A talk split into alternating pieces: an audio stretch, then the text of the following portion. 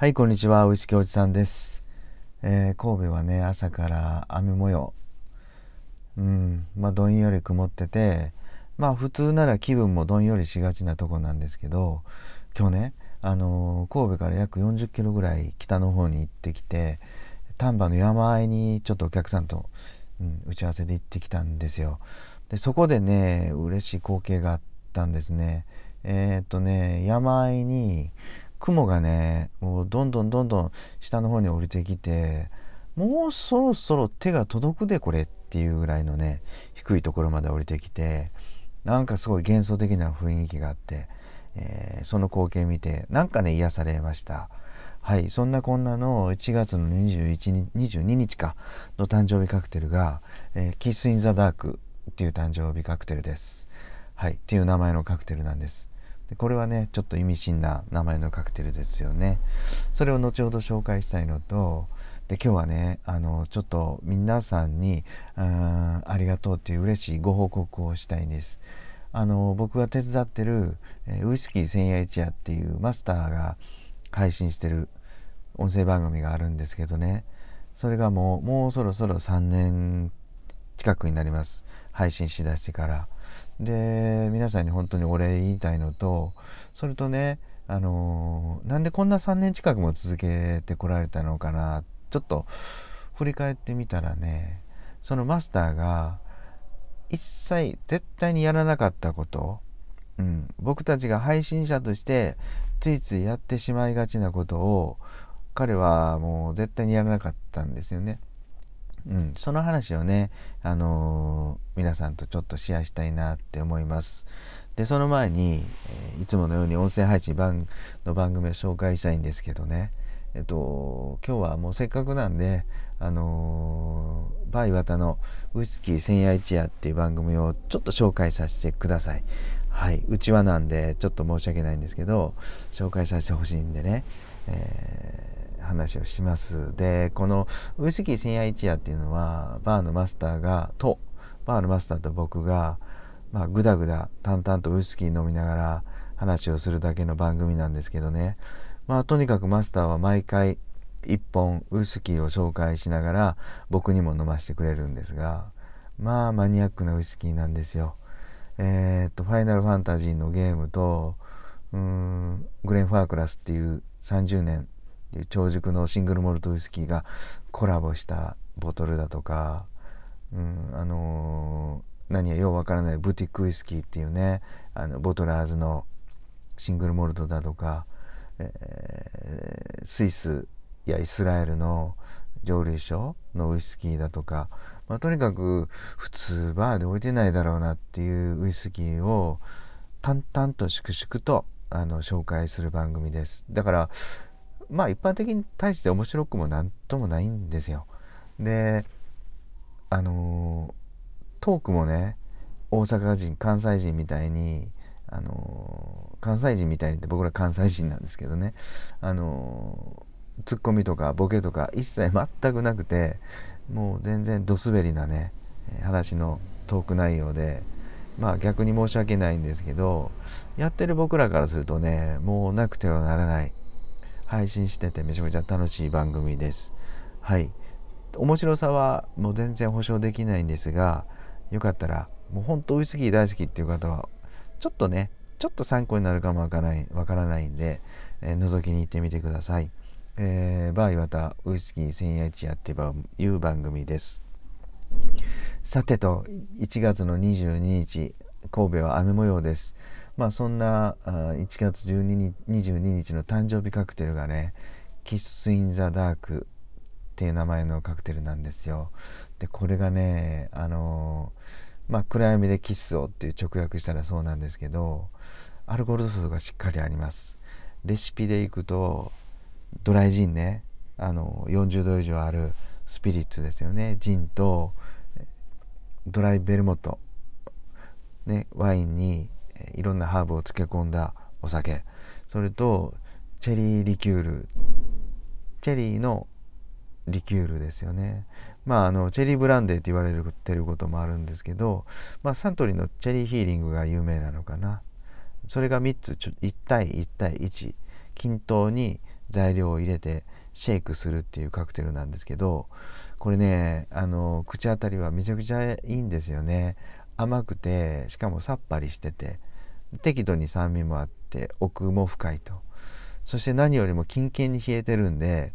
キューって口の中で飲めちゃうんですよねアルコールがやっぱり冷えてるとあのあまり感じなくなるんでね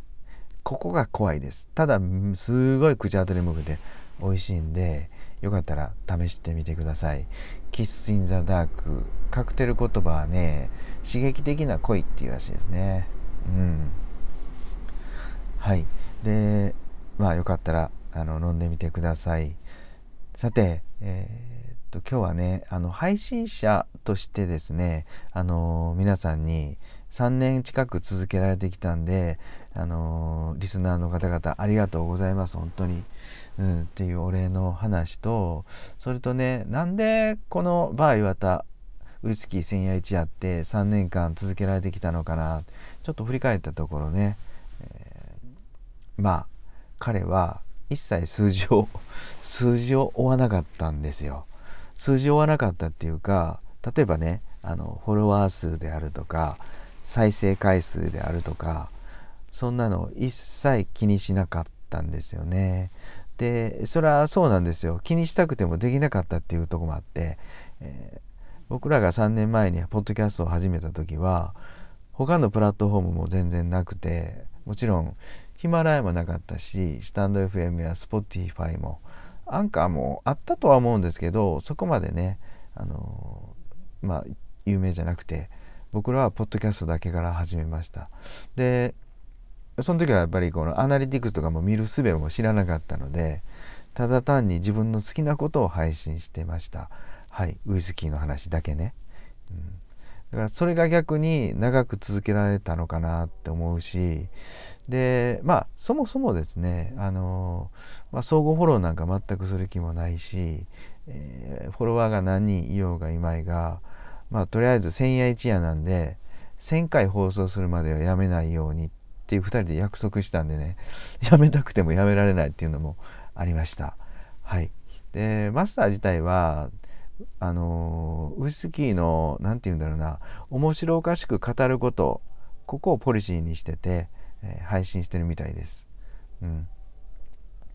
でやっぱりこれなんで楽しいかっていうとね、えー、まあまああのーもうウイスキーのうんちくとか味とかはもうほぼ言わないんですよ。うん、でその時にそのその最近起こったニュースだとかを絡まして喋る時もあるし、えー、マスターがね、えー、稲川淳二のモノマネしたりいやあれ結構僕は好きなんですけどモノマネしたりする時もあると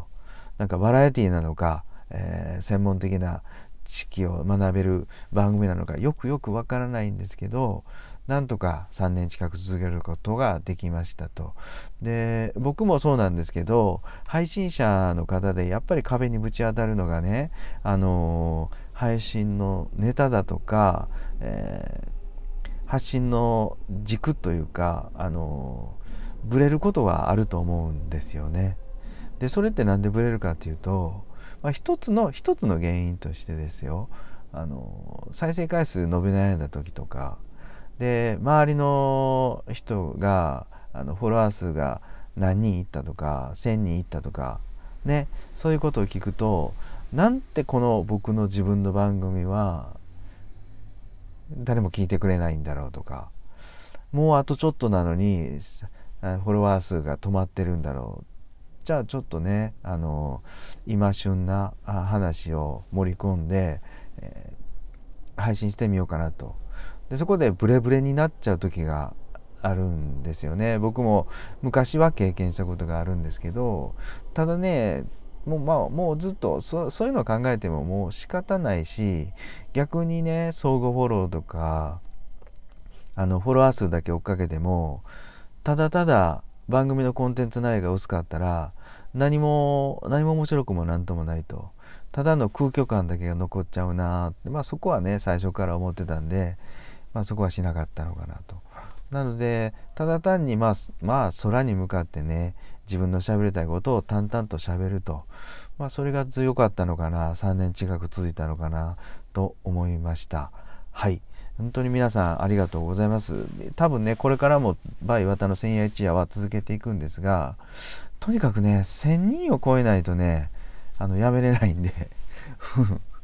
もう病気しても何してもね1000人を超えれないとやめれないんでまだ150回にも満たないんでねまだまだ続くと思います。ではこれからもあちょっとあの応援のほどよろしくお願いします。はい。さて最後までこんなグダグダな配信あお付き合いくださって今日もねどうもどうもありがとうございました。それではねバイビー。